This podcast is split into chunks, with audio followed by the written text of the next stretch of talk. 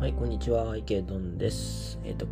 今回ですね、えっ、ー、と、ウクライナ情勢に関連する、まあ、業界のニュースだけを絞って読んでみたいなというふうに思います。はい。では、まず一つ目なんですけれども、コインポストに出ている記事で、えっ、ー、と、米政府、ロシアに大規模な経済制裁を発令、緊迫続くウクライナ情勢という記事ですね。えー、バイデン大統領が今日24日ですね、あ、ごめんなさい、昨日ですね、24日、えー、まあ、ウクライナへの軍事侵攻、ロシアによるウクライナへの軍事侵攻を受けて、えー、まあ、大規模な経済制裁を科すということですね。はい。でえー、今回発表された経済制裁措置は、えー、ロシア最大手のスベルバンクと2位の、えー、VTB バンクを含む大手金融機関10社を対象にしており、対象資産はロシアの銀行領域の80%に相当ということですね。で制裁内容は、えー、米金融システムへのアクセスを遮断、ドル取引制限、ドル取引アクセスの制限、米国内資産の凍結、えー、米国人との取引の禁止などが含まれるということですね。はい。えー、とまた、ガスプロムやロステレコムなど、えー、ロシアの主要企業、まあ、国営企業とかですかね、えー、主要企業や団体13社に対しても、新たに満期が14日を超える新規債券や、え新規株式の全取引、融資提供などが制限されるということですね。まあ、一方で、あの国際送金ネットワーク、え国際銀行間通信協会 SWIFT からは排除されていないと。まだ使えるということですね。はい。で、えっと、ここで興味深いのがですね、えっと、まあ、ここで BTC をみんな使うようになるんじゃないかという話なんですよね。えっと、まあ、この記事にある通り、え投資調査顧問企業のクアンタムエコノミクスの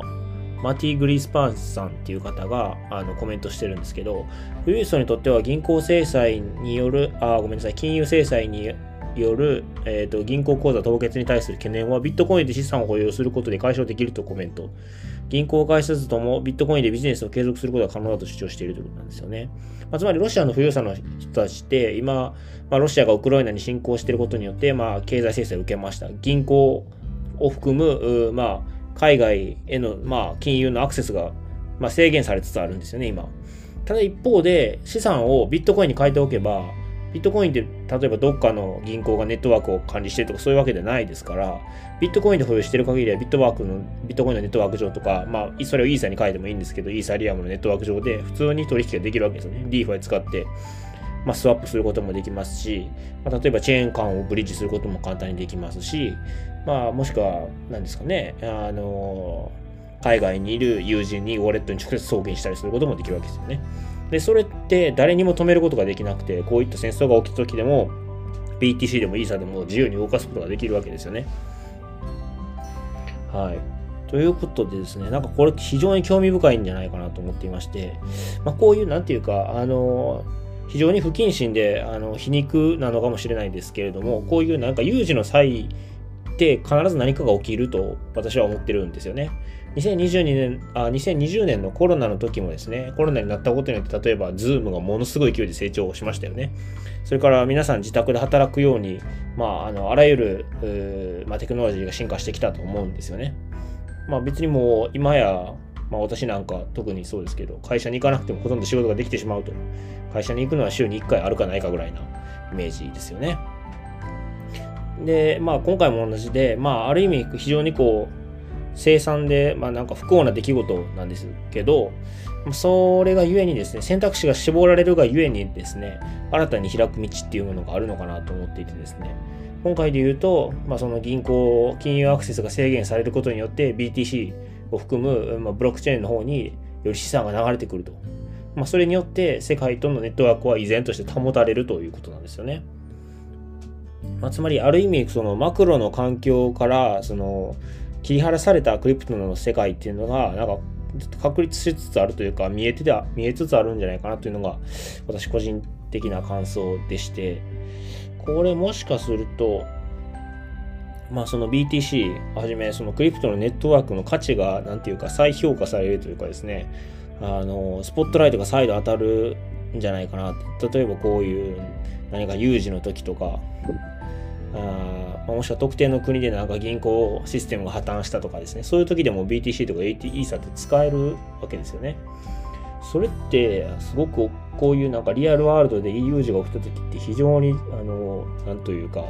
大事というかですねあの役に立つというかですねえー、そういう風な感じがするんですよね。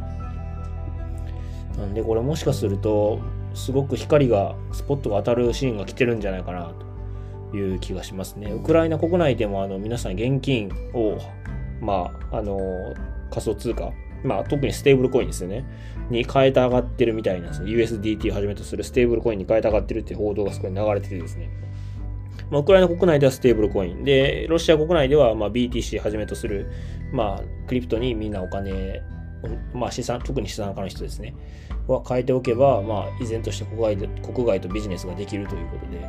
なんかこれ結構興味深いシーンに来てるのかなというふうに思いますね。はい。じゃあもう一つの記事読んでみたいなと思うんですけれども、こちらはマーケットの記事ですね。ウクライナ戦争懸念のパニックリ一巡で金融市場反発ビットコイン前日比プラス10%高にということですね。はい。えっ、ー、と、まあ、久しぶりにプラスになりましたということですね。まあ、ウクライナへの現、えー、軍事侵攻が現実となり、えー、まあ、まあ、現実になったことで買いが入ったっていう感じですかね。まあ、あのある意味そのリスクと思っていた出来事が実際に起こったことによってまあ一つリスク要素が減ったみたいなイメージですかね。はい。で、えっ、ー、とまあバイデン政権は経済制裁をしています。欧州諸国や日本もこれに追従して、えーまあ、制裁措置を打ち出しているということですね。ただ一方でですね、原油や天然ガスなど世界最大級の資源大国であるロシアへの経済制裁は、報復措置によりインフレ加速やサプライチェーンの混乱をもたらすリスクがあり、難しい舵取りを迫られているですね。そうですね。ロシアとかウクライナって、あの、まあ、資源、まあ、特にロシアは原油とか天然ガスの資源大国で、ウクライナは穀倉地帯なんですよね。ということで、あの、まあ、ウクライナは侵略されていることで、まあ、少しそういうサプライチェーンが難しくなる。まあ、小麦とか大豆とかそういったものが値段が上がる。それからロシアには経済措置をあの経済制裁しているので、彼らから原油や天然ガスを買わないと。そうすると、ヨーロッパの国々っていうのは他のところから原油や天然ガスを買う必要があるんですよね。まあ、例えば日本が買ってる先から、まあ、ヨーロッパも買うようになると、その相場って上がるわけですよね。ということで、あらゆるものの値段が上がり、原油や天然ガス、それから小麦とか大豆とか、まあ、そういう穀物系、まあ、そういったものが値段上がることによってインフレが来るわけですよね。物価えー、そうですね、インフレが加速してくるということですね。なんか我々の生活の中でも、なんか物価、まあ、物値段が上がってくるということが起きるかもしれませんね。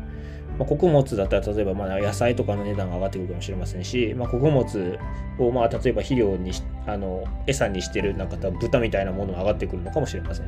まあ、原油だと原油由来のまあなんか製品だと値段上がるのかもしれませんし天然ガスの値段が上がるってことは日本国内で言うと多分火力発電に使われてるはずなので電気代が上がる可能性があるんですよね。まあ、そういうふうにですね、あの今この2つの国の戦争っていうのは、あのまあ、遠く離れた日本にも、ま、物価高という形で、あのまあ、